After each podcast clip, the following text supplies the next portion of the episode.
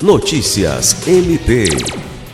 O Ministério Público do Estado do Acre, por meio do Centro de Estudos e Aperfeiçoamento Funcional, iniciou na tarde desta segunda-feira 30 o curso básico de licitações e contratos, ministrado pela especialista em licitações e contratos administrativos Ana Cristina de Araújo, auditora de controle externo e instrutora da Escola de Contas do Tribunal de Contas do Estado do Acre.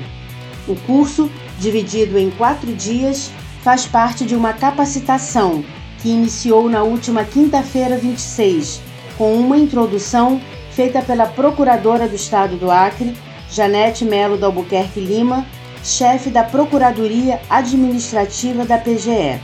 O texto da nova Lei de Licitações e Contratos estabelece normas gerais de licitação e contratação para as administrações públicas diretas, autárquicas e fundacionais da União, Estados e municípios.